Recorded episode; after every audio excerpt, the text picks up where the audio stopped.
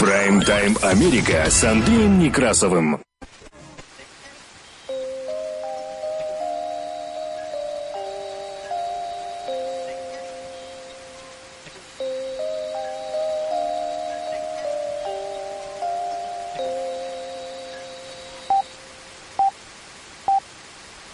Прайм-тайм Америка с Андреем Некрасовым. Добрый день. И Хак Ханука Самех. Работает служба информации медиацентра в прямом эфире. Вас приветствует в студии за пультом и у микрофона Андрей Некрасов. И как обычно в начале, в эфире краткая сводка новостей этого часа. Прайм-тайм Америка с Андреем Некрасовым. Президент Байден поздравил евреев всего мира со светлым праздником Ханука.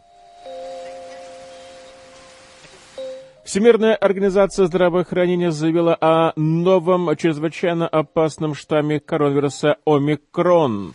И Соединенные Штаты Америки готовятся к появлению штамма «Омикрон» в стране, а между тем некоторые страны уже закрыли свои границы и объявили режим чрезвычайного положения.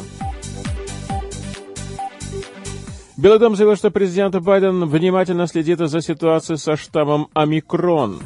Байден уже обратился к стране по вопросу о борьбе с новым штаммом COVID-19.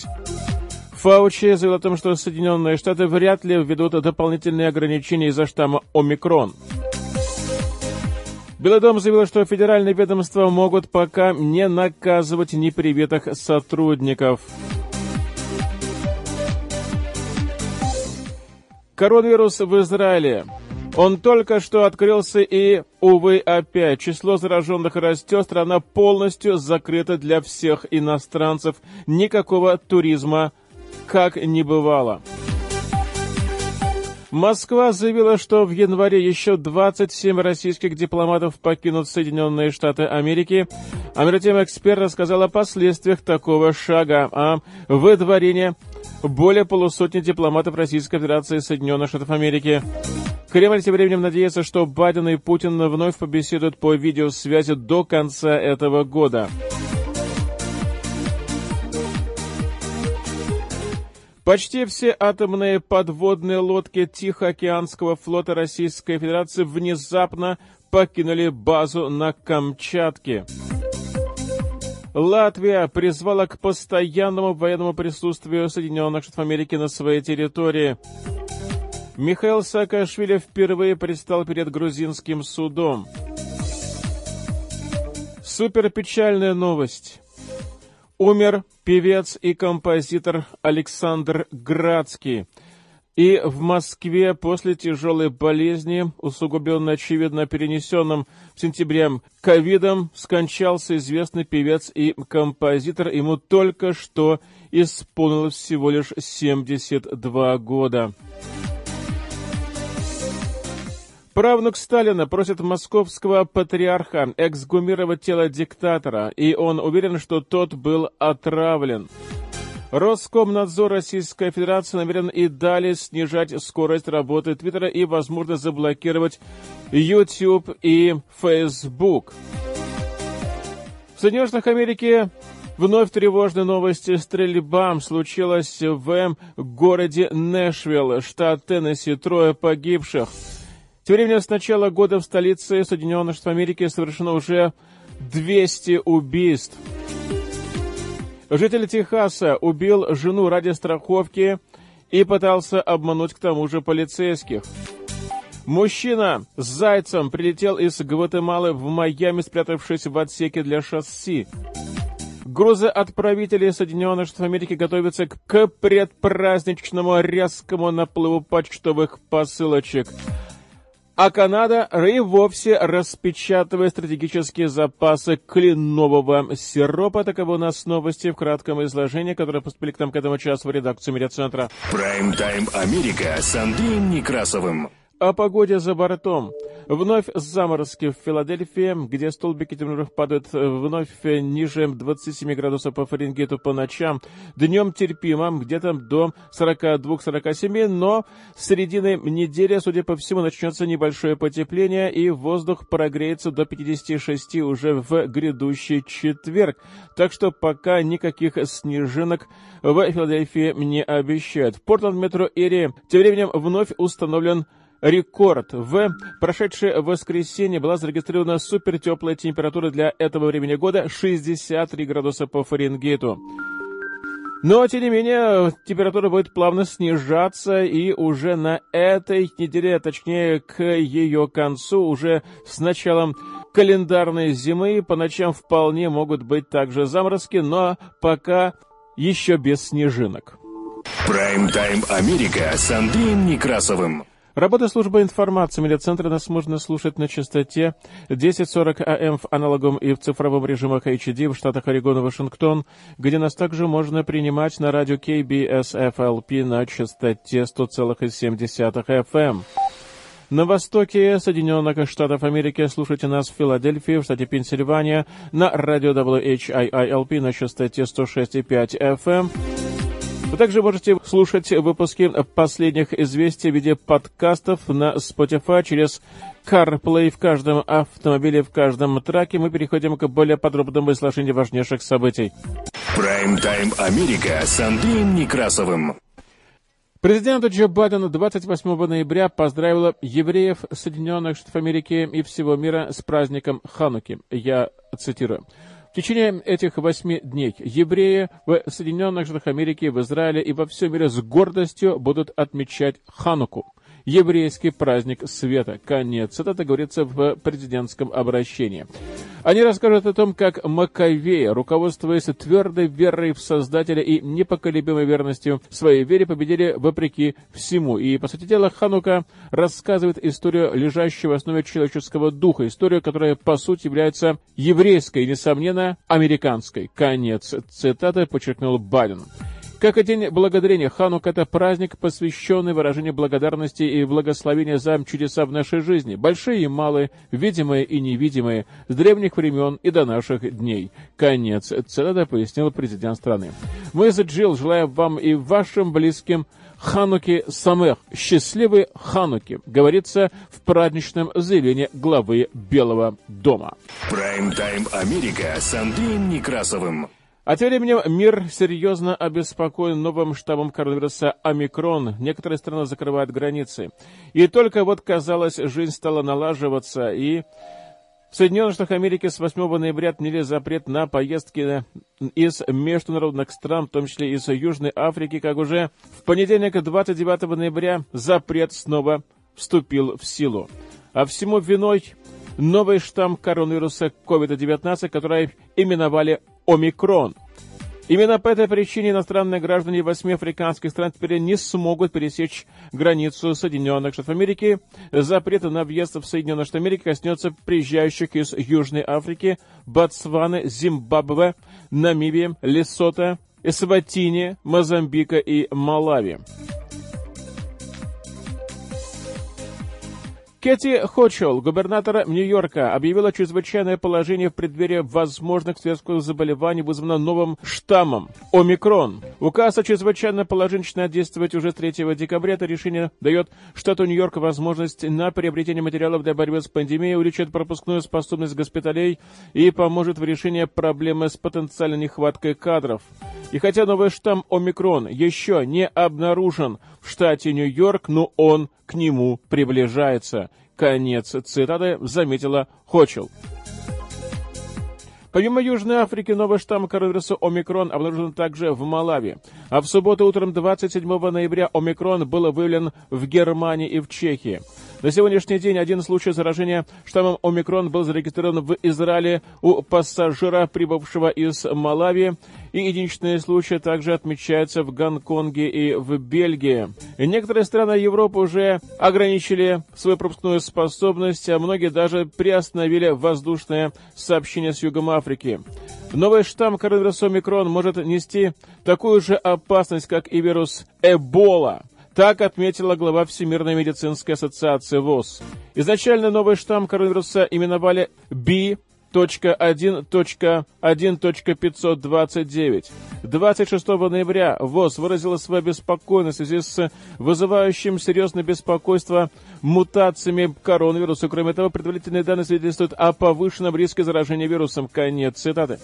Как правило, система ВОЗ присваивает новому штамму греческую букву, которая не указывает на место, откуда впервые зародился новый штамм. Таким образом, новому штамму COVID-19 досталось название «Омикрон». Впервые новый штамм коронавируса был выявлен 24 ноября и отмечен способностью вызывать мутации. Резкое увеличение количества заболевших за последние две недели наблюдалось в провинции Гаутенг, что в Южной Африке, в городском районе, где находятся Притория и Йоханнесбург. Главный медицинский советник Агентства здравоохранения и безопасности Великобритании отметил, что это самый тревожный из всех штаммов коронавируса, что мы когда бы то ни было видели доселе. Конец цитаты. Недаром ВОЗ сравнила его с Эболой. Ранее 11 ноября были выявлены похожие симптомы заболевания у жителя Ботсваны, как отмечают ученые. Необычное сочетание мутаций предполагает возникновение и развитие болезни у людей с ослабленным иммунитетом, например, у пациентов с ВИЧ и со СПИДом. И это вполне объяснимо, так как новый штамм имеет более 30 мутаций, что более чем вдвое больше, чем у предыдущего выявленного штамма Дельта. Это значит, что антитела от предыдущих инфекций и вакцинации могут оказаться абсолютно бесполезными и бессильными. И люди, у которых есть иммунитет к более ранним вариантам коронавируса, могут заразиться повторно. Заразность нового штамма коронавируса определяет статистик, согласно которой в Южной Африке наблюдается резкое увеличение числа случаев заболевания. 16 ноября было выявлено 273 случая заболевания, а уже к началу этой недели это количество выросло до более чем 1200 человек, 80% из которых как раз жители провинции Гаутенг. Ученые проводят исследования, направленные на проверку эффективности антител, нейтрализовать новый штамм коронавируса. Если появятся реальные данные о частоте повторного заражения, то у ученых будет более четкое представление о сложившейся ситуации и предприняты шаги к дальнейшим действиям. Ученые отмечают, что существующие вакцины все-таки могут обеспечить, но меньшую долю защиты, поэтому их задача на данном этапе повысить показатели вакцинации, добавляем третью дозу вакцины для тех, кто находится в группе риска. Прайм-тайм Америка с Андреем Некрасовым. Представители органов здравоохранения Соединенных Штатов Америки заявили в воскресенье, что они готовятся к вероятному появлению в стране штамма коронавируса омикрон. И уже в понедельник вводятся ограничения в отношении путешественников из восьми южноафриканских стран. Главный американский эксперт по инфекционным заболеваниям Энтони Фаучи, выступая в программе на этой неделе, то есть This Week на канале ABC, заявил, что новый штамм неизбежно появится здесь. Конец цитаты. Он также добавил, что представители органов здравоохранения Соединенных Штатов Америки обсудят ситуацию с коллегами из ЮАР. И, по его словам, ограничения на полеты дадут им дополнительное время для сбора информации и обсуждения новых возможностей. Это делается для того, чтобы мы лучше подготовились, активизировали вакцинацию, подготовились к чему-то такому, что, возможно, не является большой проблемой. Но мы хотим убедиться, что мы готовы к худшему. Конец цитаты, сказал Фаучи в другом интервью программе «Встреча с прессой» на канале NBC. Соединенные Штаты Америки должны сделать все возможное в связи с вероятным появлением нового штамма, но пока слишком рано говорить о необходимости новых локдаунов и требований. Так добавил ведущий инфекционист на канале ABC. Потенциально более заразный, чем предыдущие варианты, омикрон вызвал серьезную беспокойность у экспертов, которые предупреждали о продолжающихся мутациях в коронавирусе на фоне усилий по вакцинации. Он явно дает понять, что способен быстро передаваться. Именно это и заставляет нас серьезно беспокоиться. Конец цитаты так заявил Фаучи, выступая в программе «Встреча с прессой». Его появление может подорвать восстановление страны спустя почти два года после появления давления COVID-19 и оказать новое резкое давление на систему здравоохранения, которая уже ощутила тяжесть недавнего варианта Дельта. По данным агентства Reuters, с начала 2020 года в Соединенных Штатах Америки было зарегистрировано более 48 миллионов случаев COVID-19, около 782 тысяч человек при этом скончались. Президент Джо Байден, который возвращается в Вашингтон после праздничных выходных, сообщил, что он проинформирован о новом варианте по крайней мере, о последних событиях, связанных с новым штаммом COVID-19 омикрон. Так сообщили в Белом доме. И наряду с этим руководство органов здравоохранения и рабочая группа по COVID-19 следят за последними новостями об омикроне и постоянно находятся в контакте с представителями органов здравоохранения по всему миру. Конец цитаты, так говорится в изъявлении Белого дома. Омикрон, напомню, впервые был выявлен в Южной Африке. И в результате многие страны, включая Соединенные Штаты Америки, ввели ограничения на поездки в ЮАР и еще как минимум в 7 или 8 других южноафриканских стран. Добавим, что в Соединенных Штатах Америки новый штамм пока не был выявлен. Прайм-тайм Америка с Андреем Некрасовым. Президент Джо Байден в понедельник обратился к стране по вопросу о борьбе с новым штаммом COVID-19, получившим название «Омикрон». Вновь подчеркнув значение вакцинации, президент отметил и необходимость получения бустерной вакцины, Байден также напомнил, что его администрация активно сотрудничает с производящими вакцины компаниями с целью облегчить процесс вакцинации для всех американцев. Президент ответил на вопросы журналистов и вместе с ним в беседе с представителями прессы принял участие ведущий инфекционист Энтони Фаучи.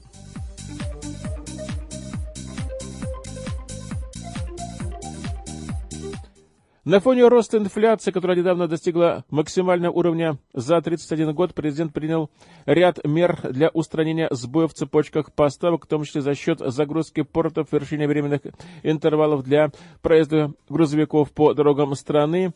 И президент также встречался с руководителем ряда компаний для обсуждения путей решения проблем с поставкой во время сезона предпраздничного шопинга, который обращается распространением нового варианта коронавируса.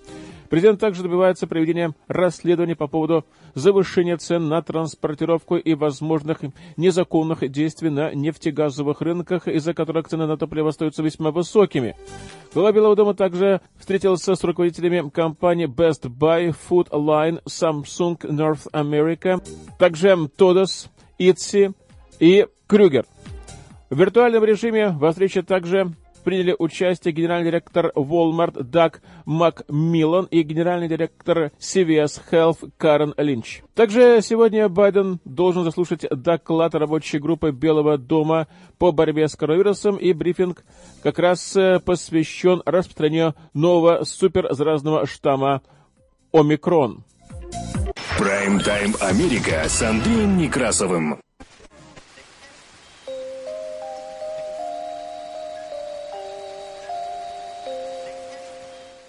Белый дом заявил в понедельник, что федеральные ведомства могут отложить принятие дисциплинарных мер в отношении тысяч федеральных служащих, которые не вакцинировались от COVID-19 к крайнему сроку, наступившему 22 ноября. В среду администрация Байдена сообщила, что хотя бы одну дозу вакцины получили 92% федеральных служащих в Соединенных Штатах Америки, и в общей сложности 96,5% из 3,5 миллионов федеральных служащих выполнили анонсирование в сентябре требования, либо пройдя вакцинацию либо они получили отвод. И Белый дом заявил, что крайний срок вакцинации продлеваться не будет. Я цитирую. Мы призываем ведомство продолжать активную работу по информированию и консультированию в течение праздничного сезона в качестве первого шага в процессе контроля за соблюдением правил. Конец цитаты. Так говорится в электронном письме административного бюджетного управления и кадрового управления Соединенных Штатов Америки. Прайм-тайм Америка с Андреем Некрасовым. Работа службы информации медиацентра. Мы продолжаем выпуск последних известий, которые транслируются на частоте 1040 АМ в аналоговом и в цифровом режимах HD в штатах Орегон и Вашингтон, где нас также можно принимать на радио KBSFLP на частоте 100,7 FM. На востоке Соединенных Штатов Америки слушайте нас в Филадельфии, в штате Пенсильвания, на радио WHIILP на частоте 106,5 FM. Мы продолжаем выпуск последних известий и переходим к международным новостям. Оставайтесь с нами. Прайм-тайм Америка с Андреем Некрасовым. Посол России в Соединенных Штатах Америки Анатолий Антонов заявил, что еще 27 российских дипломатов и их семьи водворяются из Соединенных Штатов Америки и покинут страну 30 января. Я цитирую его слова. «Дипломатов наших в Соединенных Америки выгоняют. 30 января от нас уедет большая группа моих товарищей, 27 человек с семьями. Мы сталкиваемся с серьезным кадровым голодом. Конец. Цитата так заявил Антонов в интервью YouTube-каналу Соловьев Лайв, опубликованном в субботу. Россия ранее заявила, что более 100 российских дипломатов с были вынуждены покинуть Соединенные Штаты Америки с 2016 года, когда отношения между двумя странами ухудшились. И по состоянию на 29 октября около 200 российских дипломатов продолжали свою работу в Соединенных Штатах Америки, включая персонал Российской комиссии при ООН. Об этом сообщила представитель МИДа России Мария Захарова. В октябре администрация президента Джо Байдена заявила, что штат американской миссии в России сократился с 1200 человек в начале 2017 года до 120 сейчас после серии выдворений и ограничений, что им трудно заниматься чем-то еще, кроме как присматривать за самим посольством. Ранее в этом году посольство Соединенных Штатов Америки в Москве прекратило выдачу недипломатических виз и причислило россиян к категории бездомных заявителей, то есть homeless nationals, которые могут обращаться за визы в третьих странах.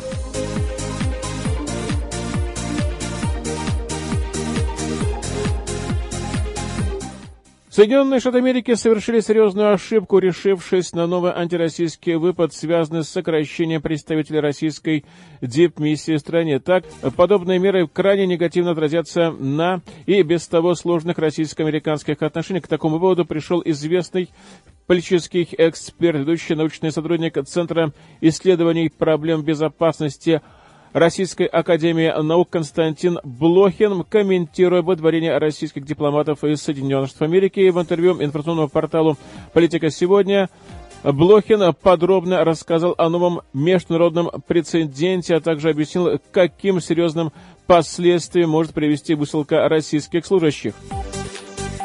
Константин Блохин, комментируя решение американских властей выслать из Соединенных Штатов Америки российских дипломатов, заметил, что такие меры хорошо продемонстрировали внешние политические принципы Вашингтона. Так, новая администрация Белого дома продолжает придерживаться русофобской политики, направленной на сдерживание Москвы и дальнейшее противостояние с Россией. Конец цитат. Эксперт также рассказал о последствиях выдворения более полусотни дипломатов России и Соединенных Штатов Америки, заметив, что такой шаг американских властей может отразиться на ранее достигнутых договоренностях, связанных с проведением двухсторонних переговоров на высшем уровне. Так, Вашингтон продолжает обострить отношения с Москвой, принимая меры, способные сорвать встречи президента России Владимира Путина с американским лидером Джозефом Байденом. Все продолжается в логике предыдущей администрации, в логике холодной войны, сдерживания. Уровень русофобии в американской элите и информационном пространстве просто зашкаливающие. Такие действия Соединенных Штатов Америки выводят конфронтацию на новый уровень. Это не создает хорошую атмосферу для возможности односторонней встречи Путина и Байдена, явно мешает ее конструктивному духу. Конец цитаты так заметил известный политолог.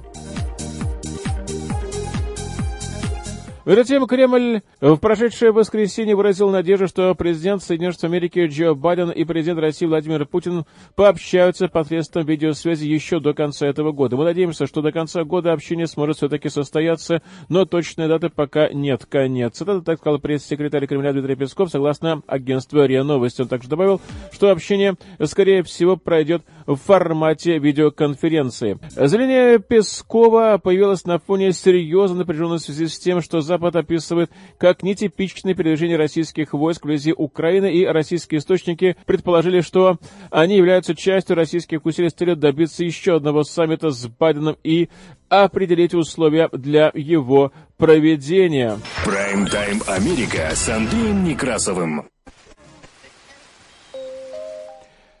Большая часть атомных подводных лодок Тихоокеанского флота Российской Федерации, базирующихся в Вилючинске на Камчатке, вышли в море, сообщает твиттер-аккаунт The Lookout, следящий за активностью российского ВМФ. Автор опубликовал спутниковый снимок российской военно-морской базы, сделанный 23 ноября космическим аппаратом Sentinel-2. Он отметил, что у причала отсутствуют все атомные подводные лодки проектов 955 Борей и 955A Борей-A. Последняя вышла в море 8 ноября. Сообщает, что на данный момент только одна подлодка проекта 949A Антей находится у причала, однако есть вероятность, что и она в скорое время также выйдет в море. С чем именно связана такая активность, автор не рискнул предположить. Базирующиеся на Камчатке атомные подводные лодки могут находиться в автономном плавании и нести боевое дежурство от 90 до 120 суток, то есть практически до полугода. Прайм-тайм Америка с Андреем Некрасовым. Латвия нуждается в постоянном военном присутствии Соединенных Штатов Америки для сдерживания России и хочет укрепить свою оборону с помощью американских ракет «Патриот». В этом заявил в понедельник министр обороны Артис Пабрикс в ходе визита главы НАТО в страну. Госсекретарь Соединенных Штатов Америки Антони Блинкен прибывает в Ригу, и он должен встретиться с 29 коллегами из стран НАТО. Альянс обеспокоен наращиванием российской военной мощи на границах Украины.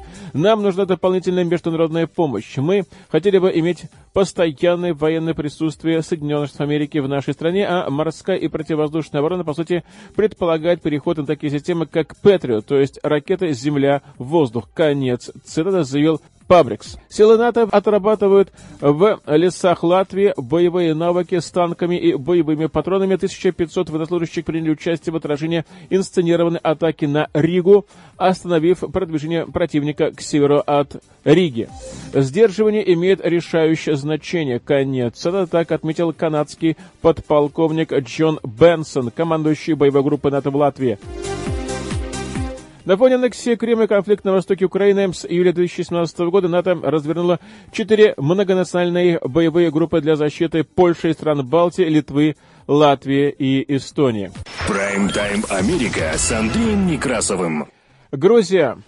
Экс-президент Грузии Михаил Саакашвили 29 ноября впервые принял участие в судебном процессе по делу о разгоне демонстрации во время его президентства, в частности, 7 ноября 2007 года. Я цитирую.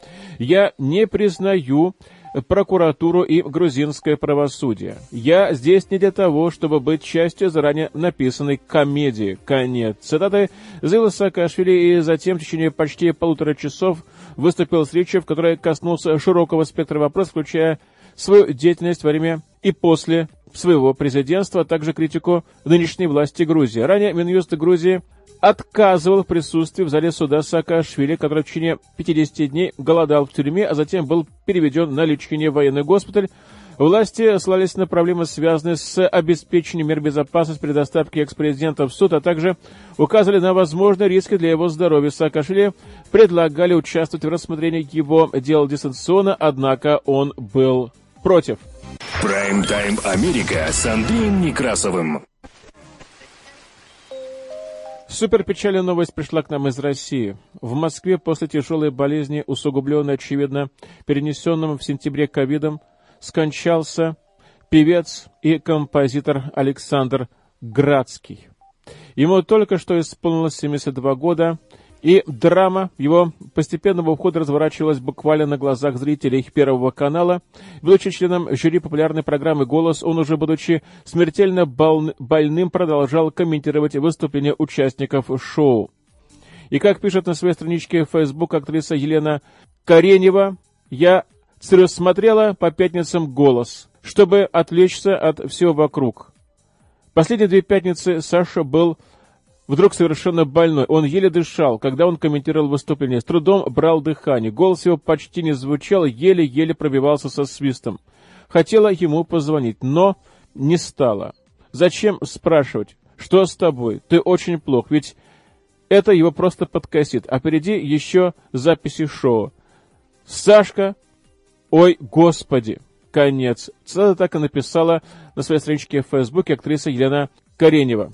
Елена Каренева стала кинозвездой после фильма «Романс для влюбленных» Андрея Кончаловского, которому тогда еще малоизвестный композитор Александр Градский не только написал песни и музыку, но и пел за Евгения Киндинова, исполнившего главную роль. Сегодня все вспоминают о том, каким он был. Некоторые говорят даже о том, что Александр Градский был чуть ли не родоначальником советского рока или советской рок-музыки. Не стало Александра Градского. Композитор, певец, которому были подвластны все жанры музыкального искусства. И эстрада, и опера, и рок он пел всю жизнь и пел о жизни, о друге, что не продаст, о том, что важно себя не терять, о том, что все в мире – любовь. Огромные потери для всех нас, ведь как сложно представить сцену без Александра Борисовича, так и невозможно поверить, что в шоу «Голос» теперь не будет самого душевного и авторитетного наставника. Несколько дней назад народного артиста экстренно доставили в московскую больницу с подозрением на инсульт. Врачи делали все возможное, но сегодня ночью сердце Александра Борисовича остановилось. Значит, настал прощание час,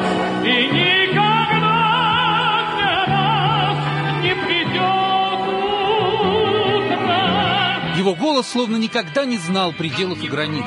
От нежного шепота до раскатов грома. Начинался где-то в сердце и уносил музыку и стихи в космическое пространство. Ничто на земле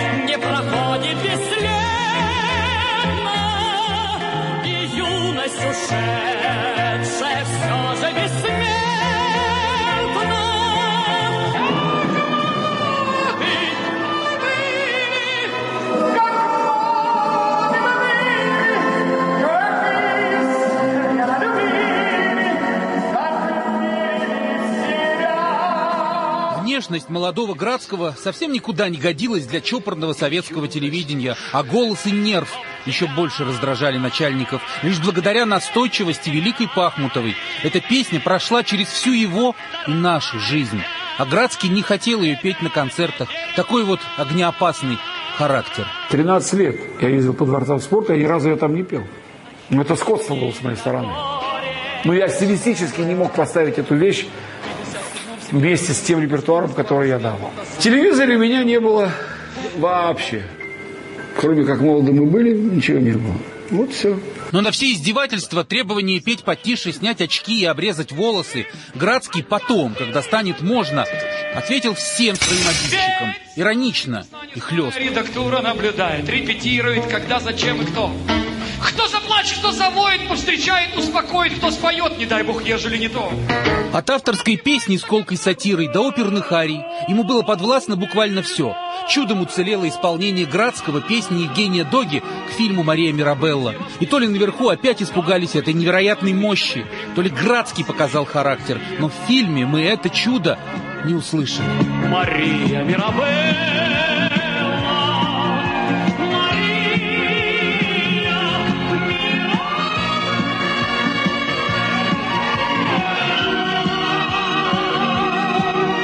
Ему чуть больше 20, а он пишет музыку к фильму Андрея Кончаловского «Романс о влюбленных». Да еще и сам исполняет. Было так всегда. Будет так всегда. Да вы не волнуйтесь, вы пришли, я пришел. Значит, вечер состоится. В роли самого себя, известного артиста, в 79-м Градский появился в фильме «Камертон» о сложностях взросления и первой любви. И его песню «Кроха» тут же запели под гитару в каждом дворе. Ты сказала довольно, как топором отрубила. Ты мне сделала больно, ты мне счастье разбила. Но Десятки фильмов и мультфильмов звучат его образами, нотами и голосом. Театры ставят и еще будут ставить рок-балеты. Его рок-оперы исполняют звезды советской сцены. Пугачева, Кобзон, Боярский. Градский сам выходил на классическую сцену. Большой театр, партия звездочета в «Золотом петушке» римского-корсакова. Овации длились 18 минут. Патриарх российского рока, так его называли. Но сам Градский лишь отмахивался. Он не патриарх, потому что рока-то нет. У нас все-таки это превратилось ну, в оценку личностей скорее. Есть интересные личности в этой музыке или в том, что похоже на эту музыку? Вот они на нас производят впечатление или не производят? Он боготворил Высоцкого за то, что он не для славы пел и жил, и среди общей словесной лжи сохранился. совпадая с фамилией, наказуя и милуя. Вверх стремился он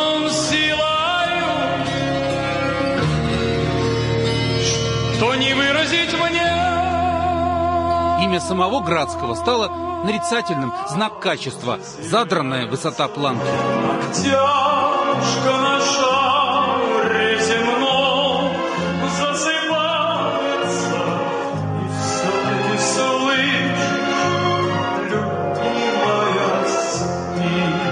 Так случилось и в проекте «Голос», где артист, как наставник, отдавая душу и мастерство, четыре раза привел своих подопечных к абсолютной победе. Что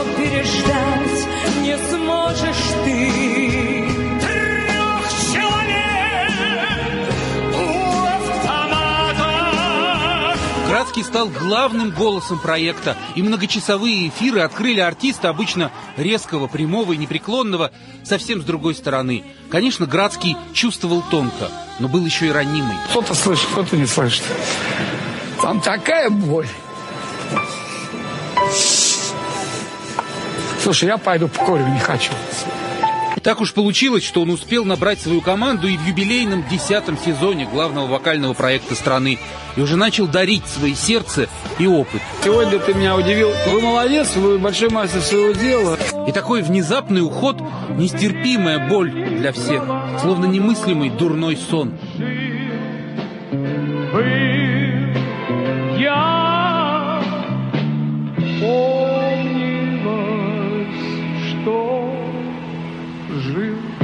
говорил, музыка существует для выражения чего-то важного и необъяснимого.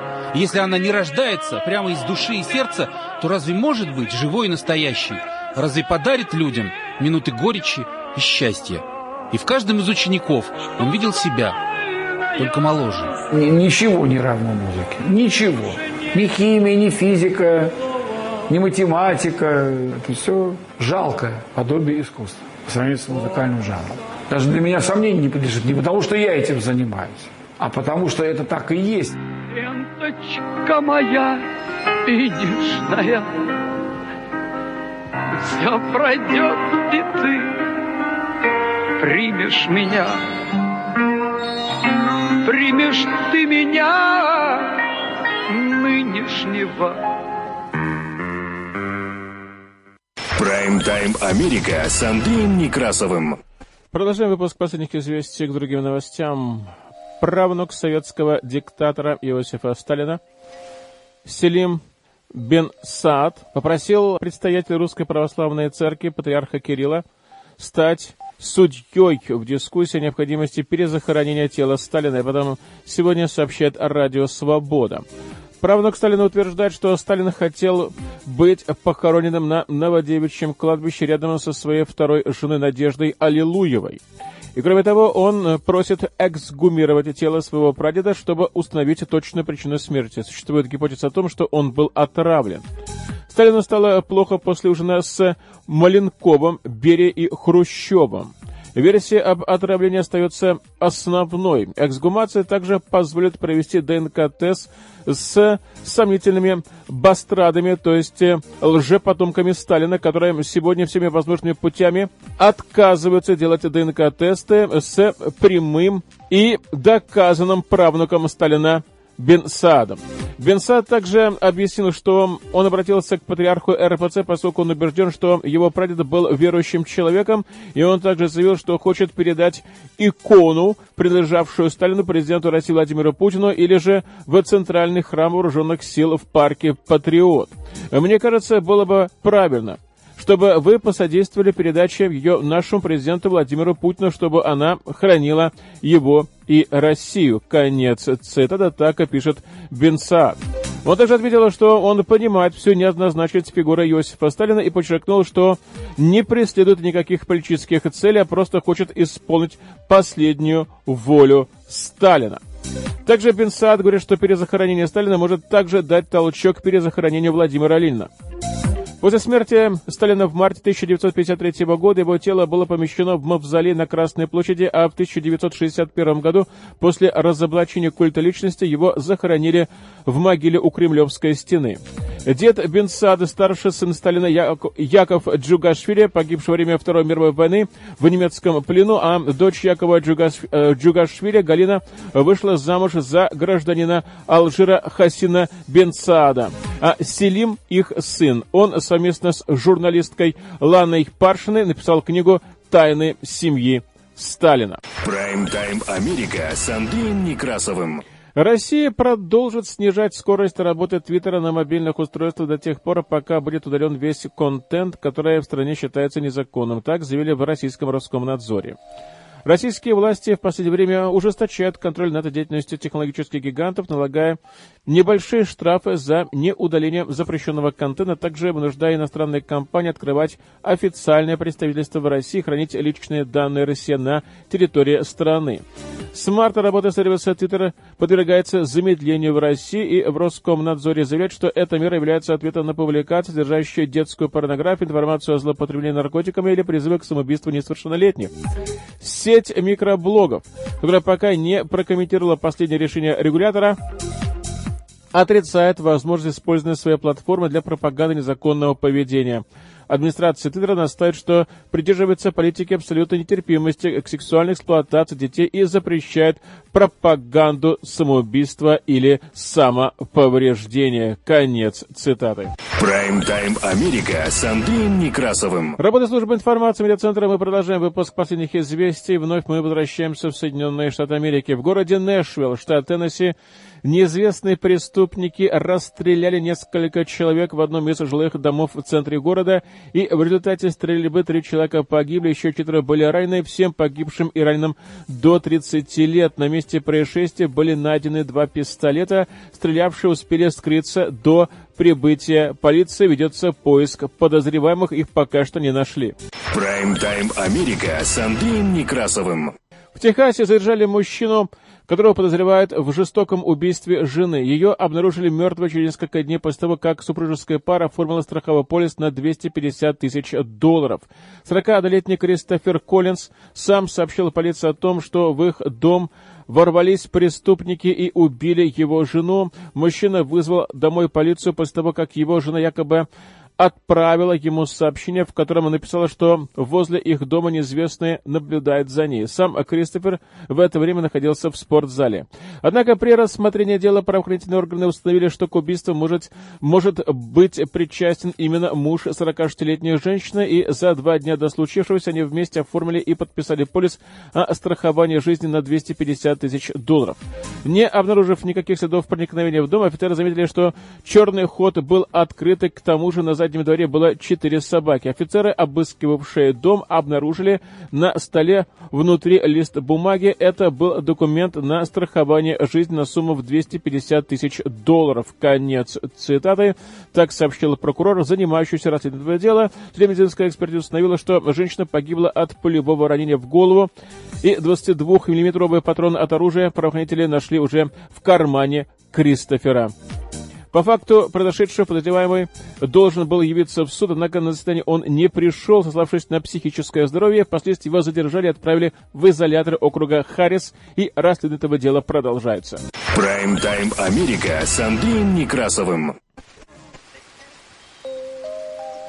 Праздничный сезон продолжается. Почтовые работники, которые помнят о завалах с посылками и письмами, скопившимися в преддверии прошлогоднего праздничного сезона, в распределительных центрах готовятся к очередному наплыву предпраздничных посылочек. И Федеральная почтовая служба страны USPS и частные грузоотправители UPS и FedEx объявили о нами 230 тысяч сезонных сотрудников, чтобы разгрузить грядущий наплыв почтовых отправлений. Однако ограниченный запас товаров, сбои в работе портов и цепочек поставок вновь способствуют созданию неопределенности в отношении своевременной доставки подарок. Ожидается, что в этот праздничный сезон по стране будет отправлено около 3,4 миллиарда посылок, что примерно на 400 миллионов больше по сравнению с 2020 годом. Об этом свидетельствует данные компании ShipMetrics, которая анализирует данные о доставке посылок. И с учетом открыток и писем USPS объявила о том, что она планирует доставить получителям более